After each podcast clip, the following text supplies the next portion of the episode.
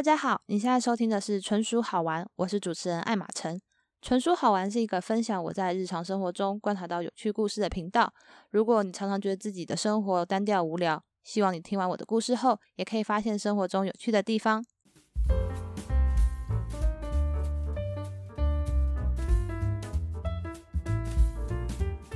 今天这集呢，是想要跟大家分享我跟一个非常要好的朋友渐行渐远的故事，也同时想透过这集来忏悔我对待这位朋友的行为。那在故事一开始前，我也是来闲话家常一下。首先呢，不知道大家最近有没有看我的 IG，就是我 PO 了一个很有趣的 post，就是呢，我最近遇到了 MC，然后因为他穿着吊嘎嘛，然后我就注意到说他的肩膀上有一个白色很明显的手印。然后我想说，呃，你的肩膀上怎么会有一个白色的手印？看起来很可怕，是不是？就是你知道之前鬼门开啊，还是怎么样？就是你知道中邪了之类的。然后他就说，不是啦，那个是你的手印。我就说，怎么可能？你身上怎么会有我的手印？听起来很奇怪诶。他就说，真的啦，是我们五月的时候大家一起去海边，然后当时我在涂防晒油，他当时去海边就是想晒黑，所以他就是。整个没有穿上衣，然后躺在沙滩上晒太阳这样子，我就一边擦防晒哦，然后一边走过去，然后拍了一下他的肩膀，说：“哎，你这样不行啦，你这样会晒伤。”我跟你讲，那我就走了。后来，因为他都没有擦防晒嘛，所以变成是我拍他的那一张那个范围才有防晒油，然后他就那一掌之外都晒黑了，就只有那一掌没晒黑，很强诶。然后这个防晒油是嘉利宝的艾丽系列，真的是超级强。现在已经过了快要半年的时间，那个掌印完全没有变黑的迹象。推荐不想晒黑的女生绝对可以买嘉利宝的这一款防晒乳系列，完全无叶配，真心的推荐，欢迎大家去买。另外呢，最近有一个蛮让我兴奋的一个消息是。哦，就是我朋友他有在听 podcast 的习惯，然后他无意间就发现了“纯属好玩”这个频道，然后他听着听着就觉得这个声音怎么特别的熟悉，后来才发现是我，觉得非常的感到惊讶，你知道吗？因为很多朋友都说他们觉得我在 podcast 上的声音跟我平常在跟他们讲话的声音非常不同，不知道大家有没有听出来？就是我有一点大舌头，所以我讲话的时候会有一种很奇怪的腔调。小时候也曾经因为这样的关系被霸凌，那这件事情以后可以再跟大家分享。反正就是因为我其实很常因为我自己大舌头的关系，所以感到有点困扰。不过这后来就成为我一个特色。不过在录音的时候，大舌头这个特色反而没有特别的明显。我甚至觉得自己在录音的时候声音还算蛮好听的，所以。觉得朋友听得出来，就是这是我的频道，感到非常的惊讶，就是很开心自己的节目有在众多的 podcast 里面被听到。另外就是最近有两个连假嘛，分别是中秋跟国庆，很多人都会利用这个连假出去玩。那也有些人就是会在连假的时候跟朋友家人相聚。我就是跟朋友相聚的那一挂。连假的时候跟朋友相聚的时候，就会觉得朋友也是生活中很重要的一个。元素就是，我觉得家人朋友对于一个人类的生活来说都非常重要。可是现在大家的 podcast 或者 YouTube 好像都在谈爱情或者是一些感情的部分，但是朋友跟家人明明就很重要啊！我不知道是不是因为年纪的关系，就很喜欢回忆过往。所以我在年假的时候，就是开始在想以前的一些人事物。我想到一个我曾经非常要好的朋友，可是我们现在几乎都没有再联络了。我就开始思考说。我为什么会和这个朋友断了讯息、断了联络？以前大家都是说，当朋友才可以长长久久，特别是在分手的时候都会说这句话，就是分手的时候都会说：“我想我们还是朋友吧。”这根本就是 bullshit，根本就没有这回事。同时，也是随着年纪越来越大，你自己可以运用的时间越来越少，像是你的时间可能要分给你的家人、你的工作、你的伴侣，或者是你有一些自己想做的事情。所以可以跟朋友相处这一块的时间，就是会越来越少。如果你的朋友很多，你还必须要思考说，这个朋友的时间你该分给哪一些朋友。所以好像可以理解，当年纪越大，甚至是你毕业开始工作之后，你可以交心的朋友真的是越来越少。好，那讲到这边，其实就可以开始我们今天的重点了。我想问大家，如果你有一个非常要好的朋友，这个朋友可能你跟他相处了十几年、几十年。然后有一天你突然发现他的观念跟你不一样了，你该怎么办？节目刚开始有提到说，我想要用这集来忏悔，就是我对待一个朋友的行径，所以我接下来要讲述一个故事，就是我有一个非常要好的朋友，我帮他取一个名字叫做 Apple，Apple 是我的大学同学，然后他长得非常的正，我跟他大学的时候属于同一个团体，就是我们这一群大概有五六个人吧。然后关系都非常的要好，但是我跟 Apple 特别的好。Apple 是一个非常爽朗的女孩，尤其是她对于朋友非常的好。在她的人生顺序里面，第一个是朋友，才是家人。所以就是可以想象，朋友任何的需求，她都会第一个帮忙。我还记得我们那时候大学的时候，我要去家教，可是我是个路痴，然后我又没有什么交通工具，当时的 Google 还不是很发达，然后我就是大学新鲜人，笨笨的，然后就跑去接了一个家教。然后家教前夕呢，我就很白痴，就是我发现家教的地点离我超级远，然后我不知道怎么到。七点多八点的时候跟 Apple 吃早餐的时候就提到这件事情，然后就很烦恼说啊，我不知道怎么过去那个地方，要坐计程车嘛？可是家教费也没多少钱，然后觉得这样很不划算，觉得自己很蠢很笨。然后 Apple 听到之后啊，就立马回宿舍帮我 Google 那个家教地点在哪里，然后写在纸上，然后骑机车载我去。大家听到这边，你就觉得很莫名其妙，为什么要写在纸上？因为我们当年还没有智慧型手机，所以没有办法一边骑车一边查，所以他还从我们吃早餐的地方，然后回到宿舍，然后 Google 了家教的地点之后写在纸上，然后骑车带我去。他那个时候十点有课，所以他把我载过去之后，就立马还回来上课，是一个非常贴心的女孩。我在毕业之后也跟 Apple 保持联系，然后交情也还不错了几年。可是，在工作后几年，我想可能是因为职场上的关系吧，就让他价值观慢慢的改变。他对朋友还是很好，然后永远是摆在第一位。可是，他慢慢的变成了一个说说姐吧，我觉得可以这样称呼，就是他很容易答应你的事情，但是后来都没有做到。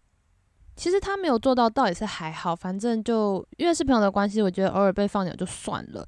但是有三件事情是我真的没有办法理解的事，就是第一件事情呢是狼来了分手事件。Apple 那个时候有一个男友，然后他们几乎就是两天一小吵，三天一大吵。我觉得他们其实非常不适合。可是站在一个旁观者的角度，我没有办法去跟他讲这件事情，因为感情的事情本来就只有当事人知道啊。我说他们不适合也是很奇怪，所以我就是扮演着倾听者的角色。Apple 常常跟她男朋友就是吵架嘛，然后会打电话来跟我哭诉，然后我就是好好的听她说。我觉得这是作为一个朋友的角色里面最可以提供他协助的部分。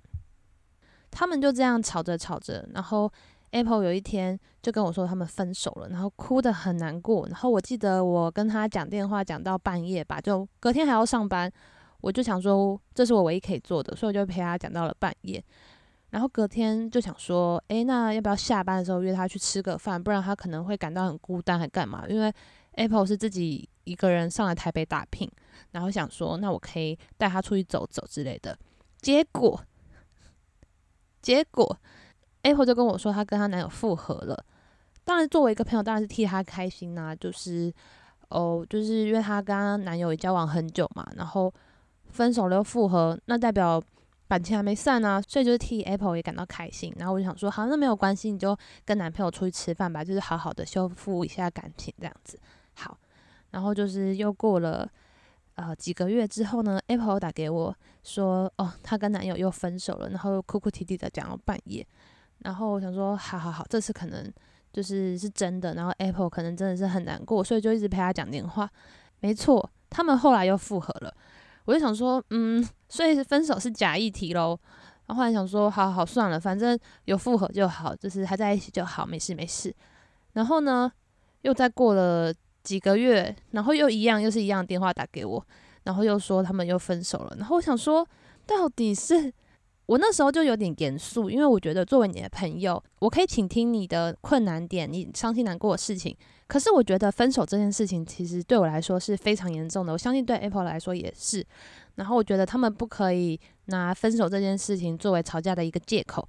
所以当下其实我很严肃的跟 Apple 说，我觉得分手这件事情是你们吵架的一个理由。我觉得你们不能每次都拿这一个作为一个吵架过程中拿来要挟对方的事情。然后你这件事情已经出现了三次了，如果下次你们再有这种分手的议题的话，我觉得你自己先内心沉淀一下，然后过三十天之后再打电话给我。后来 Apple 打电话找我的时候，也不会因为就是分手这件事情，然后来跟我做讨论，或是要我倾听之类的。我们后来就避谈这件事情。那 Apple 后来还是有继续跟她男友在一起。但就我所知，他们好像分分合合了十几次吧。对，就是我觉得他们好像没有真的要分手，可是就会吵架的时候就会讲分手这件事情。嗯，但作为一个朋友来说，我好像有点太过于严格。呃，再来发生第二件事情是让我有点没办法理解他的，就是日本机票这件事情。就是我我在疫情还没有发生以前，我每年都会去日本滑雪。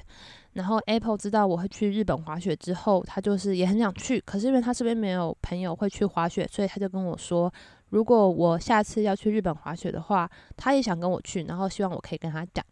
那我当然也是很乐意、很欢迎他。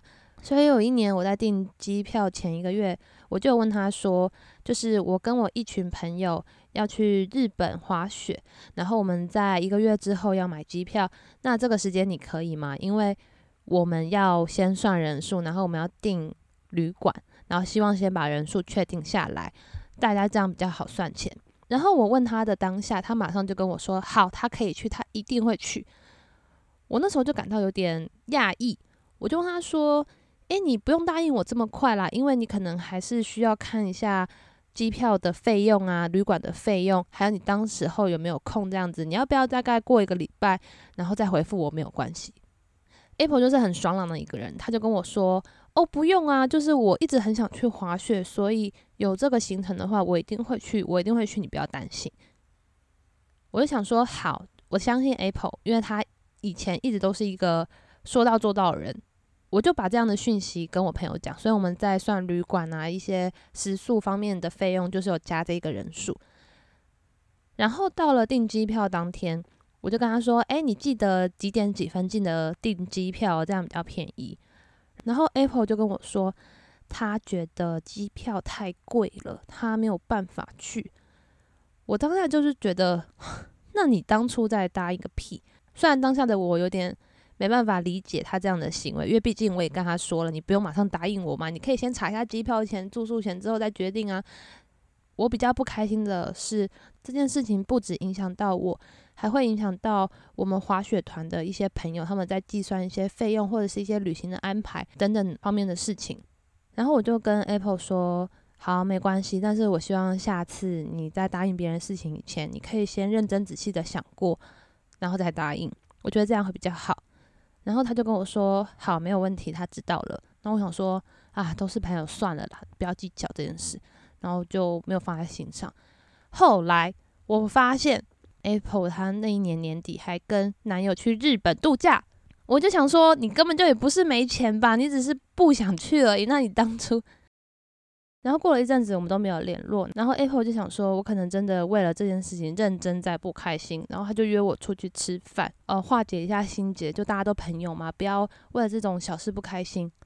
我后来情绪比较平稳之后，就也想说，哦，这就是这也不过是一件小事啊，就真的不需要为这件事情不开心。然后我就答应他的吃饭邀约，然后就跟他一起出去这样子。我们那时候是约去逛 IKEA，然后想说顺便在 IKEA 的餐厅吃饭。那你们也知道，IKEA 的餐厅在用餐时间人超级多，就是需要。一个人负责去占位置，然后一个人去点餐这样子。那当时到了 IKEA 的餐厅，真的是哦天哪，跟跨年一样人山人海。然后就跟 Apple 说：“那不然这样好了，我去点餐，然后你去找位置，我们等下会合。”然后就说好，就这样。其实我一直没有预料到说我们可以找到位置。我本来是想说，如果真的没有位置的话，我们就打包然后去外面吃，这样也是可以。但是后来 Apple 很厉害，他竟然有找到一个位置，而且还是四人座的，我觉得很不可思议耶！就是这么多人的一间餐厅，怎么可以找到一个四人的空座？我就觉得很强。但是我到那个四人空座的时候，觉得状况好像有点不对，因为在桌子上面啊有四个物品，就是那种雨伞、钥匙、外套等等的，我觉得好像是有人占位。然后 Apple 就坐在那个四人的座位上，我就问他说：“哎，我们好幸运哦，怎么可以找到这个四人位啊？可是看这些物件，好像是有人用这些东西来占位置，诶，我们是不是坐到别人占的位置啊？要不要换一个位置？”然后 Apple 就跟我说。哦，没有关系啊，他们是用这些物品占位，可是他们人又不在旁边，我们就有权就是坐在这里。然后他就把那些别人占物品的物件，然后就拨到旁边去。那我想说，我就想说，这样不行吧？这毕竟也是别人占的位置啊。如果那些人等下来了，我们也很尴尬哎。反正就是要尊重先来后到的一个顺序啊。我就跟他说，不要啊，这样好尴尬哦，不然等下那些人来，我们要该怎么办？Apple 就跟我说没有关系啊，我们人已经站在这边了，他们只是用物品占位置，人又不在这里，他们没有全赶我们走了，安来就继续坐着。我当下心情其实很恐慌，因为我不知道怎么去面对等下那群人来，然后质疑我们抢走他的位置，我要怎么去跟他反驳？我没有办法想象那个尴尬的画面。果不其然，那些用物品占位置的人，而且是四个。然后就走到他们的位置，然后还很客气跟我们说：“小姐，不好意思，就是这边是我们刚刚站的位置。”因为我本来就知道是我们理亏嘛，然后我就假装一副不知情的样子说：“哦，不好意思，我们不小心做到了。”然后正准备要走的时候，然后 Apple 就一脸严肃的跟那四个人说：“没有啊，我没有看到你们用物品占位置啊，我们人先到了，我们就本来要坐在这里吧。”就是一副理直气壮的样子，然后去跟那几个人对峙。当下的场面真的是超尴尬的，我我真的是很想挖个洞，然后把头埋在里面，就会觉得这个场面好尴尬哦。而且我们才是做错事的那一方啊，我们凭什么去跟人家大小声啊？真的就觉得有点小丢脸，你知道吗？然后那四个人也是人超好的，他们就想说啊，算了，没有关系啊，他们自己去搬别的椅子坐。所以后来的场面就变成那四人桌里面有我跟 Apple，然后那四个人有两个是。站着吃呢，有两个是坐着吃，场面非常的尴尬。我当时就立马认知到，我跟 Apple 的观念已经背道而驰了，就是他已经不是我以前认识的 Apple 了。虽然之前发生了狼来了分手事件，还有去日本机票的这几个事件，我都觉得没有关系，我们还是朋友，就只是一些小误会、小摩擦而已。可是发生了 IKEA 事件这件事情之后，我觉得我们两个人的观念已经不再适合当朋友了。他可能受到一些他生活、职场或者是环境的影响，所以他也发展出另外一套观念。那这个跟我的想法非常不同，所以觉得如果我们再继续相处下去的话，我觉得未来会有更多的摩擦。那我我不希望我们的友谊断点是以这样的结果收场。所以我后来就跟 Apple 慢慢的疏远疏离。好，大家听到这边的话，一定会觉得说，诶，这不就是朋友之间的吵架跟疏离的事情吗？有什么好值得忏悔的？好，所以接下来我要讲一下我们罪大恶极的事情。刚刚有提到是 Apple 跟我是大学同学，然后我们大学同学其实有一群女生朋友，就是彼此之间都很要好，就是是一个团体。然后团体里面的人都觉得 Apple 跟我们之间其实。已经没有那么适合了。我们这群人就在讨论说，我们到底要不要跟 Apple 说他的一些行为让我们感到很困扰这件事情，然后期望他去调整他自己的行为。